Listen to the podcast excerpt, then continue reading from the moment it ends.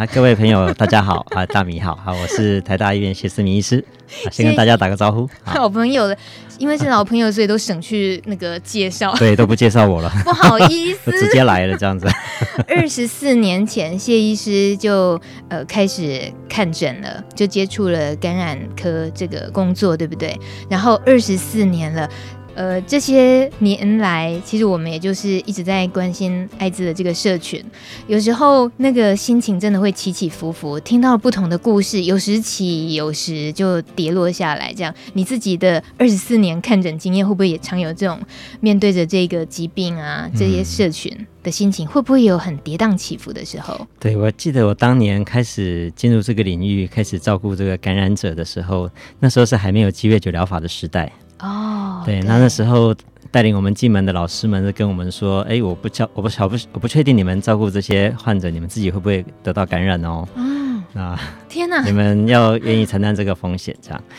那所以，嗯，那时候其实真的是抱着一点使命感。不过后来还好，在几年之内，鸡尾酒疗法就在国际被发表。嗯，对，那我们开始有机会看到我们的感染者，不不论我们在之前呢，我们不论花多少力气去治疗。还是患者还是会一一凋零。那一直到了这个鸡尾酒疗法出来之后，哦，我们开始在患者身上看到生命的光芒啊，可以看可以看到他们恢复健康，恢复健康啊，嗯，也可以看到他们开始可以对人生重新燃起希望，可以规划未来，可以重新去追寻人生的梦想。嗯，所以这个这一切转折的确是还蛮大。不过当然，嗯，感染者恢复身体健康之外，心理是不是？也能够一直保持这样的健康，那倒未必。嗯，我们知道人生总是残酷的，活的这个日子总是很辛苦啊，还还是会呃面临到各种各样的事情。所以我想，在过去这几十年的看诊，嗯，我也分享到有机会去分享到，让病友跟我分享到他们的人生的故事啊。哇，嗯、那所以我，我呃。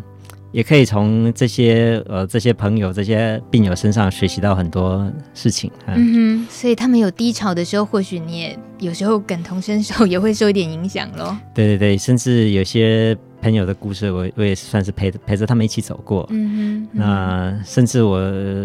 一部分的人生也会随着这些病友而影响，嗯，他们可能也引引领我进入不同的领域，嗯，像说做音乐啦，或者是艺术的方面。原来做音乐是感染者朋友引领你进入的，哎，可以这么说。哇，对，哇，好棒哦！所以。今天会不会你自己就是这张节目主题海报的主角，郁郁寡欢的人，也有可能是你。对对对，那个 那个海报看起来就是谢医师在郁郁寡欢。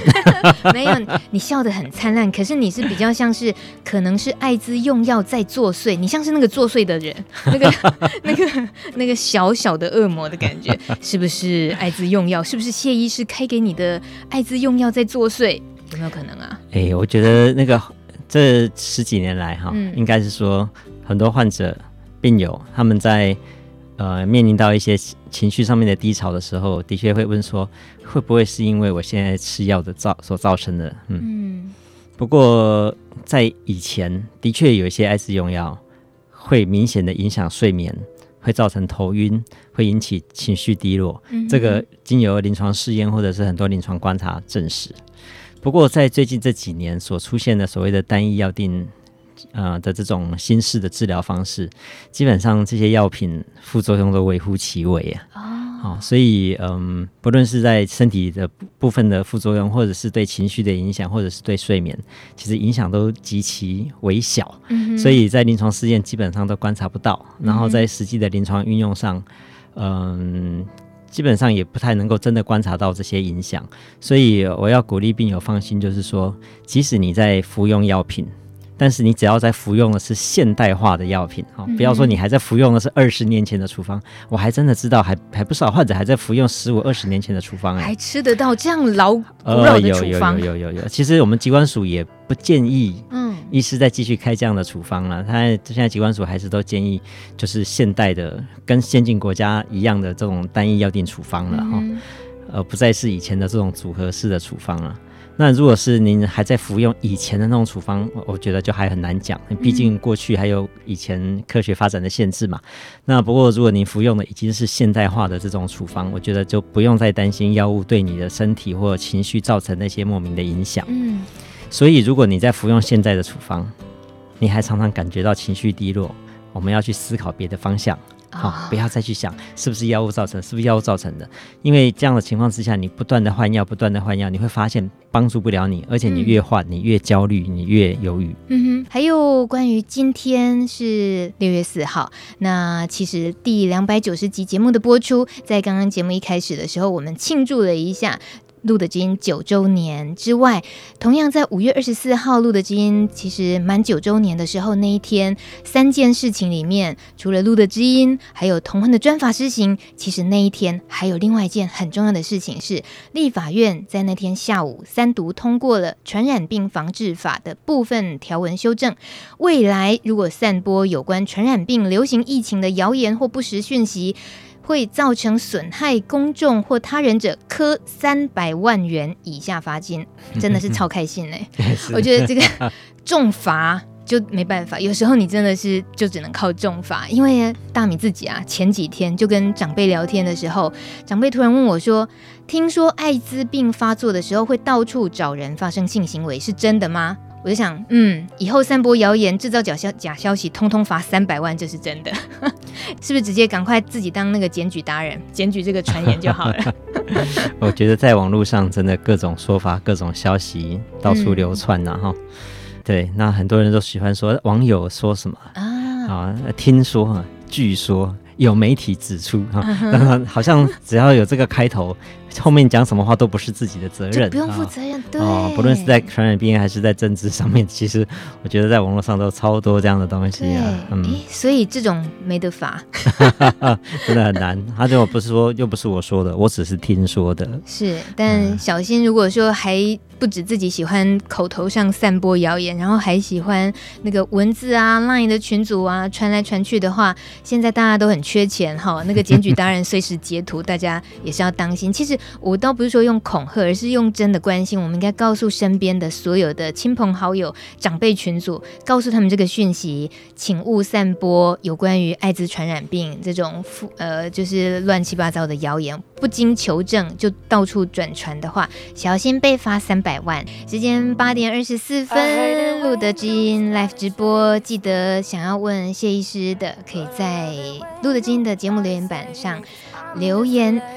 接下来听首歌曲，这是国王皇后这个纽约创作歌手，嗯，女同志，她唱的这首歌曲一九五零，她今年才二十岁。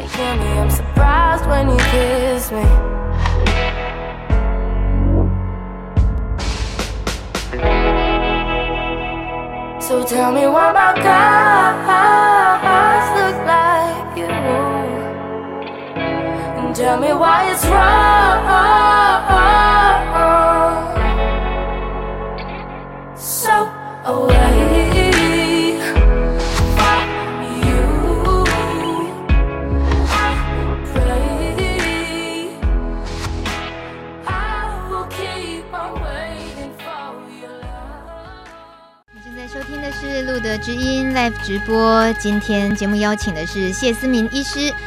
台大医院感染科主治医师，我们的老朋友了。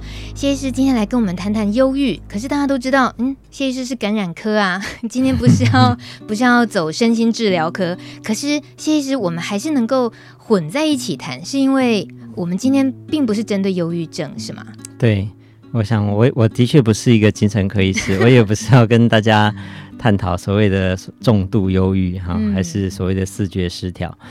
嗯、呃，可是我想，忧郁的情绪其实是很普遍，而且很可能大家每每个人在生命中都曾经经历过这么一段。嗯哼，那这个很需要大家彼此的鼓励啦。像有些病友会跟我说，嗯，最近过得很不开心，嗯，好希望能够像你一样，像像我，像我啊。看我好像都这样，很正向、很阳光。我跟他说，其实我也不是一直都像表面那么的正向阳光，嗯、我的人生也不可能都一直顺遂。嗯、就算人生没有什么不顺遂的事情，也不代表我的心情就能够一直都保持着那么的正向。嗯、每个人都会有低潮的时候。诶，那个据称这个医护人员本来就是所谓的忧郁情绪的高危险群呐、啊。哦，嗯，因为我们也长期在承受这些压力。嗯。对，所以我也会鼓励病友说，我们都是人而已。嗯哼。那今天你坐在我对面，你是我的病人，明天我也可能坐在其他的医师的面前，我是病人，医师不会也不会不生病哈，嗯、所以都一样。那我们都会有情绪低落的时候，我们就彼此鼓励。那另外也会有病友病友跟我提到说，他会觉得说每天要吃药，嗯，这件事情对他来讲，好像人生就是一条看不到未来，每天都还得吃药。虽然每天只需要吃一颗药，但他觉得他只要还在吃药，他就觉得他好像还是个病人。对，对这个完全像我们留言板第一个举手发问的朋友，他就是正好问了这个问题。他说：“哦、真的哈、哦，呃，对，他说我常常感到不快乐，人家好我会嫉妒，有时觉得人生没有意义，不吃药让我才像个正常人，天天都得吃药，天天都提醒自己是个病人。请问医师，什么时候才会有解药？”是，那。呃，我其实没有很正面的回答方法，嗯、我只会跟他说：“其实你知道我一天要吃多少颗药吗？”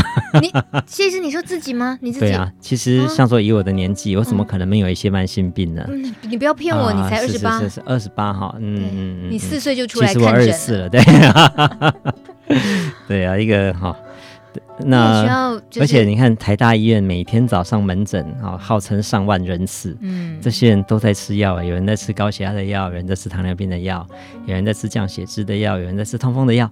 其实人生来生老，这个有一些病痛，这个本来就是很普遍的事情。嗯，我觉得有时候就是不要一直去想着说我要怎么样才能够摆脱吃药这件事情。我觉得你越想，你会越焦虑，会忧会越忧郁。哦，你可以试着学习说。我怎么样与吃药这件事情与他共处？嗯哼，我觉得这样子反而能够放下，这样子。等待解药的那个，像这位朋友他的那个期待解药什么时候才会来的那种期待，恐怕也是一个另外一个忧虑的压力。对对，对，没错。那其实在，在呃所谓的忧郁症跟我们今天谈郁郁寡欢，它有时候能分得清楚吗？谢医师，是我们一般讲在精神呃医学上面讲的重度忧郁症，指的有几个特定的标准哈，嗯、有达到那样的标准，我们才会说已经到了重度忧郁。像说这个，你不只是心情不好，不只是心情绪低落，而且到了你平常。喜欢做能做的事情，你现在做不了；嗯、你平常很有兴趣的事情，你现在不想做；你平常有正常的食欲，你现在吃不下，而且体重开始下降，嗯、而且反复的出现想要自杀的念头。嗯，啊，会有几个特定的标准，那个可能那些标准就是说，你已经因为你这个不好的情绪，已经搅乱了你正常的人生。然后这样的情况之下，才会开始需要接受所谓的精神的治疗。那这方面其实药物也很进步啦，好、嗯、像以前的百忧解，后来的千忧解等等啊，一系列的药。你说真的吗？现在是千忧解，千忧解、万忧解都快出来了。哦、对对对 再乘以十这样子。对，所以这方面的药当然有，不过这个是针对重度忧郁。嗯、可是平常我想，人生本来就会遇到一些喜怒哀乐啊，一些起起伏伏的事情啊，嗯、被被主被主管骂了，被同事排挤了。啊，或者是感情上面的失落，这个本来就会造成我们情绪的失落。我有时候会，我之前也有个病友跟我分享说，他最近非常的忧郁。嗯哼，我说为什么？他说他的情人跟他提分手。嗯，我说那这样你很正常啊。啊，你爱的人跟你提分手，你还很开心，那不是才那不是才不正常吗？哦、有道理耶，你这样很正常啊，嗯、你这样没有病啊。嗯 哎，啊，失恋本来就是会痛苦的。他当下有有觉得有一点，终于有打开一扇窗吗？还是觉得谢医师不是这样，事情比你想的更严重？会不会他很可能自己还是又跳进那个？对，我最主要是跟他鼓励说，呃，其实一段爱情本来就有他的开心幸福，嗯，就有可能会有他的伤心难过。嗯，如果这段爱情。不会让你伤心难过，也就代表这段爱情没有带没有为你带来什么开心幸福的事情啊。嗯哼，哦，我觉得这个就是人世间相对的嘛。哎，那所以这个我们总是要经历的。那呃，再伤心难过，我们就等待下一段恋情的来临啊。嗯哼，啊，这个这个时候就不要把自己当成是一个有病的人，就是会当做说，反正这个就是人生的起伏的。一个成长的过程。嗯，我们有一个实际的例子哦，我们来请教谢医师，就是一位我们的呃工作者，他呃就小明，他曾经有一个陪伴的经验。他说，去年有一位帕斯提朋友，他因为生活和工作的压力，造成他忧郁症复发。就是这位帕斯提朋友，他本来就是确诊有忧郁症的。呃，有一天他自己到了他一般去拿药的这个身心科诊所，要拿忧郁症的药的时候，那又要去拿药的时候，其实那个医生不知道他是 HIV 的感染者。那一次呢，他开了一款新的药给他吃。这个朋友吃了两天，就发现身体状况越来越糟，上班越来越累，心情也越来越郁闷。他就问了自己药师朋友，才发现这个药，这个新的呃抗忧郁的药，其实和自己现在吃的忧郁呃。艾滋病毒的药是相冲的，后来他就决定，那还是回去找感染科医生好了，去跟医生说自己最近身心的状况、忧郁的状况，所以感染科医生也开药给他了。只是后来他发现这个药开的剂量好像就是不知道是太轻还太重，那对他来讲也是一个适应的难关，所以这个帕斯提朋友就打电话给小明这个陪伴者说，说了这件事情之后。他们就觉得是不是因为呃感染者自己觉得感染科医生毕竟不是身心科的医生，所以开的这个抗忧郁药或许是不擅长的样子，会不会是这样呢？而最后小明就陪着帕斯提朋友再回去原本的那间身心科的诊所，直接告诉身心科医生感染者的身份。而虽然这个呃老贝贝医师呢没有排斥感染者身份，但是他也感觉到。这个医生他对于感染者用药，就抗艾滋病毒的药也不熟啊，后来就只能换回一开始他吃的那一款旧的身心科的药。所以这样的折腾哦，大概就这样几个礼拜过去了。这个帕斯蒂朋友他就花了一段时间，他自己调试身体，吃的药呢换来换去，剂量对身体又不不合适，然后吃药有冲突，这些等等，其实对于还在上班的他，又在呃忧郁症发作的这个情况，他真的考验很大。尤其呃没有办法找到合适的医生，那他自己在本身就对生活很无力的情况。还要逼自己真的有体力拖着身体去看医生，这些都可能不是一件容易的事。所以在这个例子上来讲，陪伴者小明他就说，当他陪着这个帕斯提朋友去身心科诊所的时候，他觉得自己最大的用途就是鼓励他再给自己一次机会，再相信医生一次。这听起来是有点消极了，就只能够我们再相信一次，你不要。放弃就再相信一次，可是可是谢医师，我们这个应该怎么看待呢？就就感恩者还有陪伴者而言，他们会有点犹豫，会不会是身心科的就不够了解感染科的药，感染科的就不够了解身心科的药的这个问题？嗯，这个很经典的问题啊，真的。对对对，那我们已经有正解，正解太好了。对对对，这个其实真的隔行如隔山啊。哦这个我们虽然感染科医师也可以讲出一些啊、呃、精神方面的道理，但真的不是一个精神科的专家。嗯、那精神科医师，你叫他多懂这些艾滋用药，尤其艾滋用药这么日新月异，精神科医师怎么追得上这方面的知识？嗯，嗯那的确，这个精神科用药跟艾滋用药有相当多的药物交互作用的问题存在。哦，所以这到底是谁比较懂？坦白讲，两边都不够懂。嗯，嗯所以这需要合作。好，那合作要怎么样搭起这个合作呢？我会鼓励说，病友如果有这个问题，不要自己去找，因为你找不到一个可以，你可能不不容易去找到一个可以跟你的感染科医师很好合作的精神科医师，哎，很困难吧？对耶，哎，所以最好的方法是什么呢？医生的朋友自己朋友最多了，让医生自己找吗？不是，就是所以，而且，嗯，坦白讲，我觉得我们现在在台湾的医界。这个偏见跟歧视还是普遍的存在。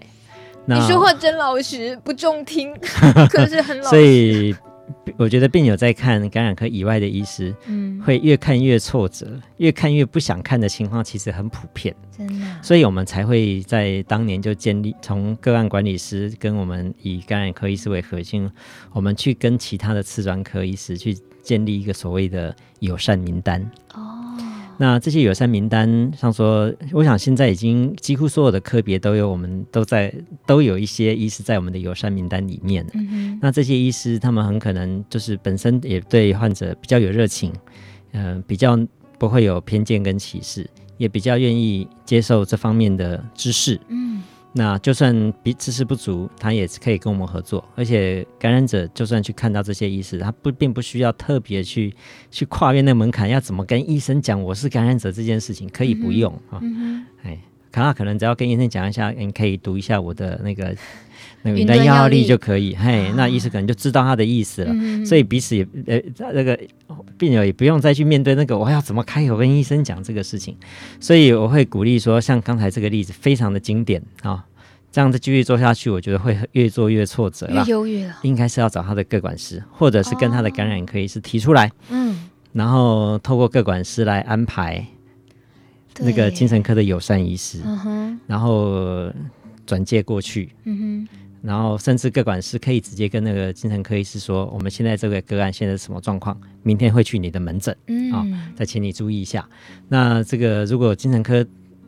在处理的过程中，觉得哎，像之前有一位我们有一个合作的精神科医师，就会跟我联络说，我现在非得开什么药，可是跟你现在开的药会相冲，你那边要不要改一下？哦、我说好啊，如果你没得选择，那我我那就我这边改啊。好直接的商量哦。对呀、啊，我就觉得要透过这样子的 teamwork，呃，团队合作，嗯，呃，我觉得才会有一个更完整的网络，嗯，那让不要让说现在情绪已经在脆弱、已经在低落的这个病友。还要去承受那些辛苦的过程，我觉得这个反而会阻会影响到他更好的医疗啊、嗯。所以我觉得能够直接跟各管师、个案管理师，或者是你的感染科医师直接提出这样的要求，而不要自己在外面找。嗯哼哼，嗯，这对很多助人工作者来讲也是一个很好的提醒。你看这个小明，他就这么很有细心、很有耐性的陪着他一次又一次感染科走完身心科。可是或许他们，嗯，也的确没有去尝试过透过各管师像谢医师这样建议。那这样子的建议，其实谢医师，你觉得那个有什么比较大的挑战、难度会是什么？如果就感染者来讲，嗯，我相信这个精神科的部分。如果他本来有长期他很信任的医师，那当然也没有问题哈。嗯，那只是通常会有问题的都都不是这种状况，都不是说他已经长久在有一个很信任的医师。嗯，通常都是因为他可能就是听人听谁介绍说哪个医师好像还不错，那我去看看，哦，然后就会发现说，哎，他其实我不晓得怎么跟他讲，我是感染者，我不晓得怎么跟他说，我同时在服用的其他药。嗯哼，嘿。那所以，呃，尤其是精神科或感染科，我想对于病友来说，都不是看一次、两次、三次能解决的问题，嗯都是会需要看诊一段时间，嗯。那尤其精神科的部分，甚至需要根据他的状况来调整药物，嗯，啊，有时候调高，有时候剂量需要调低，有时候可能可以暂停，有时候需要加强治疗。那所以这个都会是比较中长期的。我觉得能够在一个比较合作无间的体系里面，我觉得会让。两个疾病都能够得到妥善的处置，嗯，那是最重要，对感染者来讲最直接的帮助。嗯，但这个。呃，现实一点，如果说他真的是抗药性的关系，当谢医师，您感染科跟你的身心科医师在商量，我们针对于现在，呃，比如说小 K 好了，感染者小 K 怎么办？他要我们两个药就冲成这样子，那会不会有一个是需要牺牲一点的时候？这个会不会有你们固定的妥协的答案？嗯嗯嗯。嗯呃，这种机会是是存在，但是不大。听起来好恐怖。对，因为我们现在用药其实种类还蛮多的，嗯，而且在接下来未来的两三年，就光光是单一药定处方来说，嗯，就还会再增加三到四种，嗯。所以我想，我们将来的选，现在选择已经不少了，嗯，将来的选择还会更多哈。所以呃，我们总是能够找到对患者最适合的，嗯，的那个组合方式啦。我觉得。没有到需要真的牺牲或妥协，是 对，我们可顶多就是调整。听起来比谈恋爱或结婚容易很多，啊，容易太多了。对，你你刚刚松了一口好大的气啊，谢医师。真的哦，嗯，大家有时候对于服药，连我自己都是啦。当当面对着。呃，得到一个病症的是自己的身体的时候，那个应付的压力真的很大，所以要吃什么药，显然就变得好像很不轻松。可是，在医生冷静理性的判断里面，其实就可以提醒我们，OK，这这件事情，相信他可以放松一点，自己一定应付得来，就能够呃很了解清楚之后，稍微可以放下忧虑的的这个部分也很重要。在留言板上，呃，其实也有一位小光留言，他说：“请问谢医师，如果想要换药，我需要跟医师怎么讨论呢？”嗯，小光他没有具体说是要换什么样的药，是要换身心科的药，还是换感染科的药？那个谢医师，你猜猜看。我猜他是要问的是抗病毒的那个艾滋的用药啦，对对对，嗯、因为现在艾滋用药的资讯。其实它也不是真的多专业资讯，因为网络上随便查到一大堆资讯呢。嗯哼，对，我想大家只要有网络、有手机、有平板可以上网，都可以看到很多的资讯。那之前的确也有其他的病友，可能之前在其他地方看，然后他就知道，他可能从他的朋友知道说，嗯啊，怎么大家都在吃一天一颗的药，怎么我还在吃一天三颗的哈？嗯 那他可能跟他的医师提过这个事情，他的医师可能没有很。Take care 到他这部分的需求，这样，嗯、哼。所以后来他的朋友就请这位病友来找我，这样子，哦，就说直接换医生。欸 我其实并不鼓励这么做啦，其实并不鼓励。哎、欸，不过如果你的医生都不想听你讲话，该换还是换啊。Uh、是的，对，因为毕竟这条路是长长久久的啦。嗯嗯。哎，因为有时候看医师也有缘，也是有缘分啊。嗯哼。也也是有病友怎么看我都看不习惯呐。是看看我都很看不顺眼，后来他就去看别的医生。我觉得这也是缘分，我觉得这也不是谁的错。总是不老，总是笑嘻嘻，我看不惯，就转头就走。别这么任性啊，朋友。还有。因为 David 他留言，他说：“呃，我很担心我的药物也会有相冲，我要怎么知道我可能会有这些问题的产生，而一定要换药吗？”嗯嗯嗯，药物交互作用分几个层次哈，有的只是说可能有点影响，有的有的是影响的程度可能中等，可能要调整吃药的方式，有的药物交互作用是禁忌啊，绝对不能再拼。并在一起吃，嗯、所以这个我觉得病友不要自己判断，嗯、就让你的感染科医师帮你看。那现在因为都有云端药力，所以如果你信任的感染科医师，你请他帮你查这个问题，他可以，你甚至不用跟他讲你在吃什么药，因为大部分人都讲不出自己在吃什么药的药名嘛，哈。那你的感染科医师就可以透过那个你的健保卡读取云端药力，就会知道你现在目前所有在服用的长期的用药有哪些。嗯那那这个我们就可以从中去判断，其实我们也背不起来啦，说实在，但是我们大概会知道哪几类可能有问题，我们也可以有一些这个方便的工具，可以上网去查询，药物跟药物之间交互作用是在哪个层次，是可以继续使用，只是需要调整服药方式，还是这两个药是禁忌，非得调整其中一种不可，嗯，嘿，这样。但我想自己查很难，我想就直接请教你的感染科医师，那你的感染科医师帮你把目前长期用药都查出，都一起做一个评估。不过短期用药通常不是问题啦。如果说只是感冒吃个三五天就不吃的，就算有一点交互作用，就是三五天就过去就没关系。可是长期用药的话，你可能在其他地方的长期用药，嗯，还是一定要让你的感染科医师知道。嗯，包括中中药啊。啊，那云端药力上显现不出来的。对，这个如果对，就是我觉得这个是个盲点哈。嗯、如果你服药的是这些中药、草药、秘方、健康食品、蜂胶、冬虫夏草、天山雪莲、西藏番红花这些，中枪的好多、哦。对，我想，我觉得尽快、尽量、尽量还是要揭露给你的感染科医师知道。嗯，那因为因为很多人会觉得说啊，我吃那个好像也没有什么，只是某种中药而已，这样。那或许其中也是有一些有问题，哎。可是感染科也未免管太多了吧？能够管到连中药这些很可能有交互作用，这些都要懂。呃，我们其实很多都不懂啊，可是要帮忙研究哎。你好老实哦。所以，如果以 David 他的状况，很可能他说他担心药物相冲，就是我们刚刚举的例子，忧郁症的药跟艾滋的抗病毒的药。那以他的现在的情况，他说所谓的担心的话，那谢医师是建议，其实就问感染科医师。对啊，就问你的病毒那个帮你开病毒药的医师。是，那云端药历里面也看得到身心科的用药。对，只要是用健保卡啊，这个领取的药品都可以看得到。嗯所以，如果他的感染科医师真的跟他讲：“哎，David，确实，哎，你现在服用的身心的药某一颗跟你的艾滋抗病毒药比较有呃相冲，那会建议他回去找感染身心科医师，还是说，其实在这个时候也适合像你说的去找呃呃团队合作的，就是有合作关系的身心科医师？”对我，我我因为我在台大可能资源也比较多啦。哈，嗯、所以其实我们会。会鼓励说，如果您所在的医院是有办法的，你的各管师是关心你的，你的感染科医师这个也跟你有长久的默契，嘿，嗯、其实能够跟你的呃这个艾滋方面的团队，呃比较有合作、比较有这个连接的精神科医师，可能会更容易处理你、嗯、你需同时需要处理的其他药物的问题啊。是，嗯，甚至现在在台大台大医院的话，我们常常连上网去查都不用，因为我们的那个我们的药局的系统啊，处方电脑画面，嗯，呃，他如果如果我们的病友在其他地方有开了精神科用药。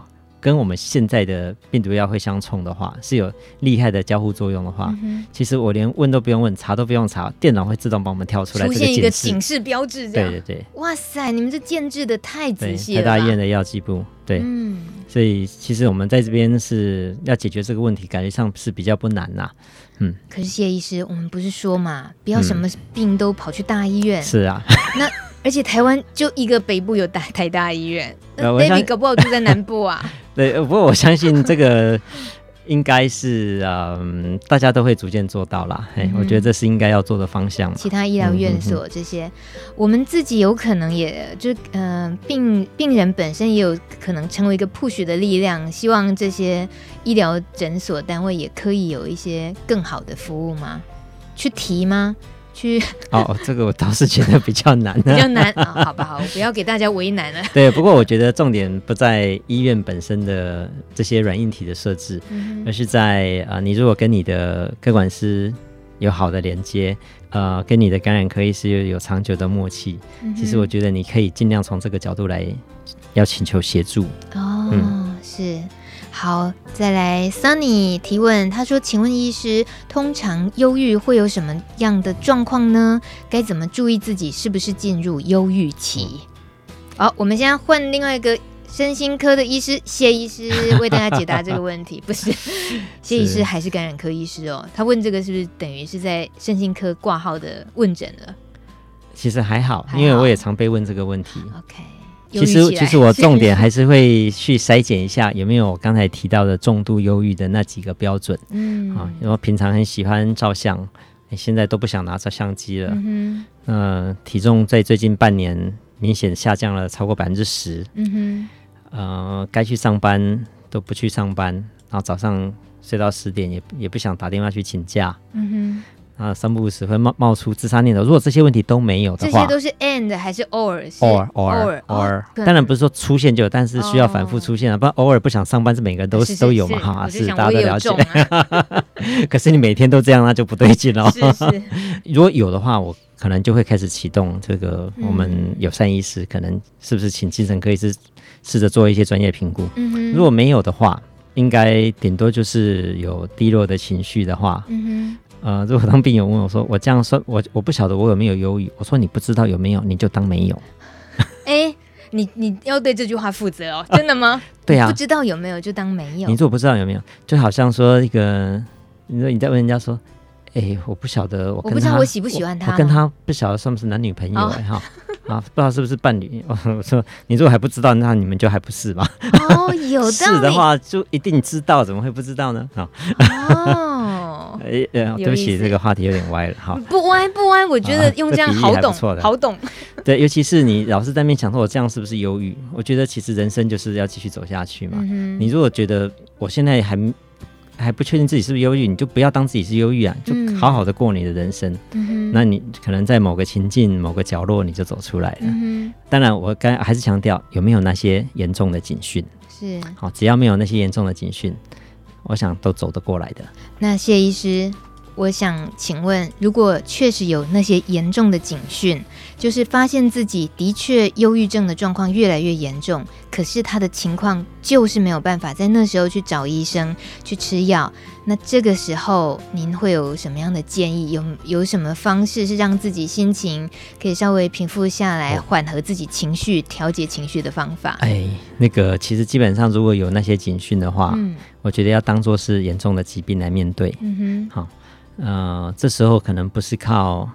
当然我是西医啦，哈、嗯，我我是不会觉得说这时候你应该去听什么音乐啦，做瑜伽啦，听佛经啦，去教堂。我我不太相信那些心灵的力量在已经有这些重度忧郁的警讯的时候，能够及时发挥效果。嗯、我觉得那些力量当然有很有，但是那个是平常的修为，平常的训练。啊、呃，平常的心理的这个让心理更强壮。可是当有那些警讯的时候，其实那是有一定的死亡率的。嗯嗯，我们有时候看看周遭有些朋友或者是病友，看起来还好啊，怎么第二天听他自杀了？嗯哼，嗯哼，可能前一天他自己都还不见得知道，自己第二天会忽然做那个决定。嗯。呃所以我觉得在那种状态之下，要当成是一个严重的状况来处理。嗯哼，啊，呃，不能，呃，我们的各管师一定不会让他觉得说啊，什么有空再再来看呐，啊，你先回去，先不要想太多。嗯、我觉得忧郁症的人最怕人家跟他讲这句话，你就啊，你就不要想太多，前面还要加一个啊字，有没有？啊，你就不要想太多。我觉得、啊、你就不要想那么多呗，这样这样，这样我觉得推他一把。这个这种这种这句话是禁忌了，因为。可以不要想那么多，谁喜欢想那么多？哎，所以可以开心，谁喜欢忧郁呢？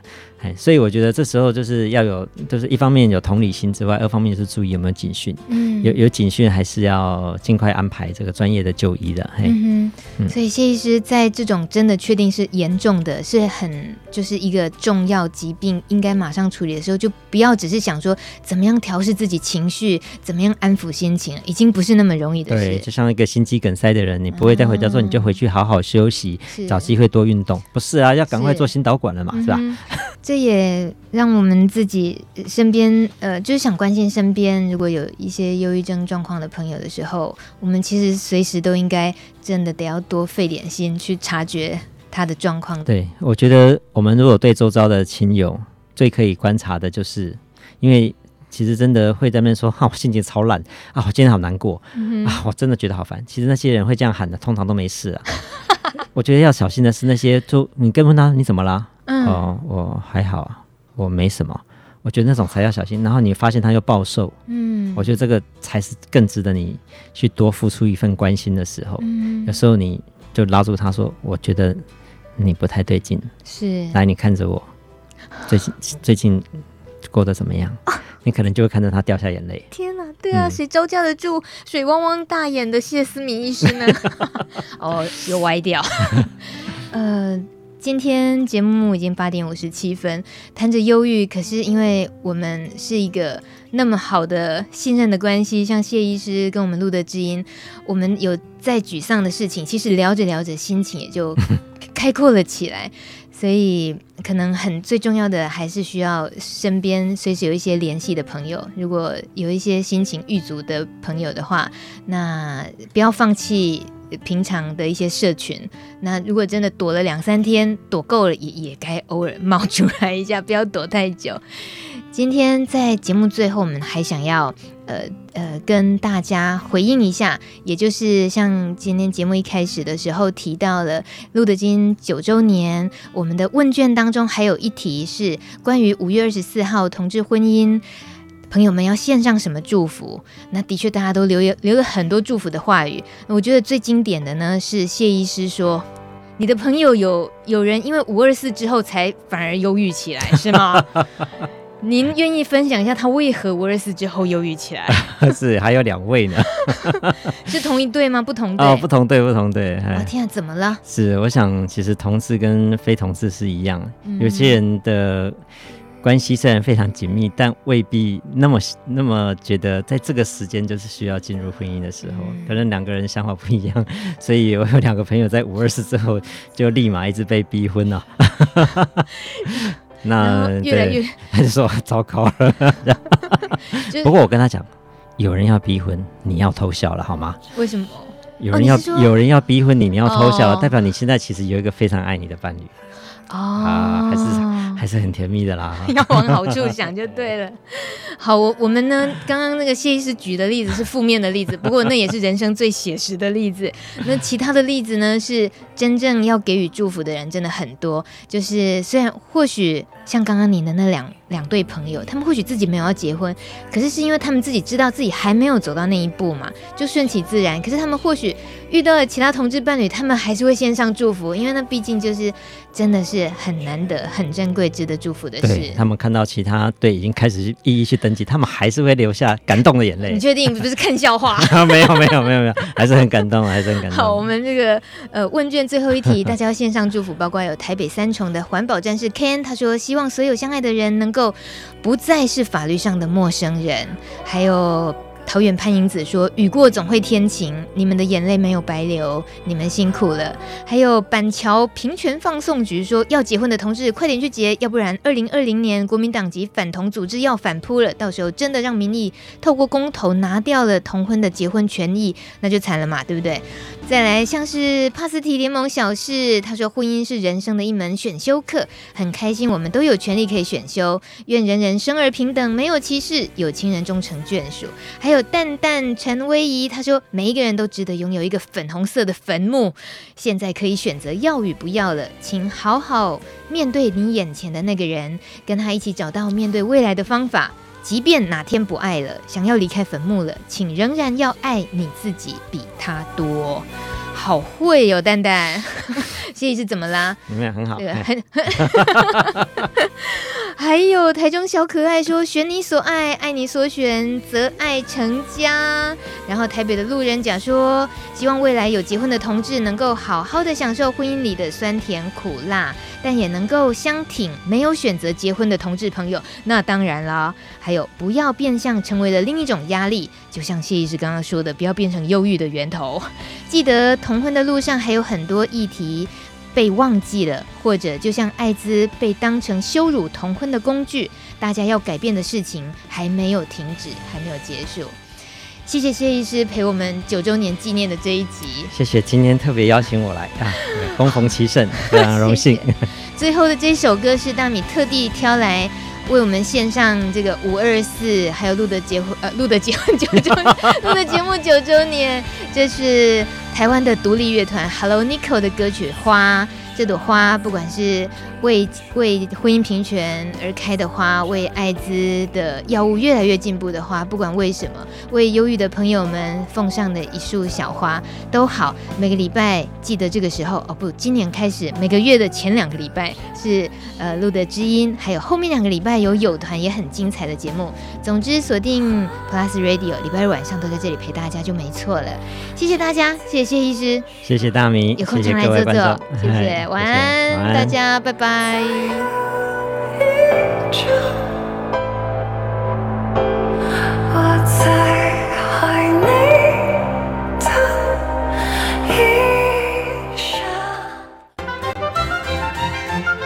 本节目由路德协会制作，中华电信协助播出。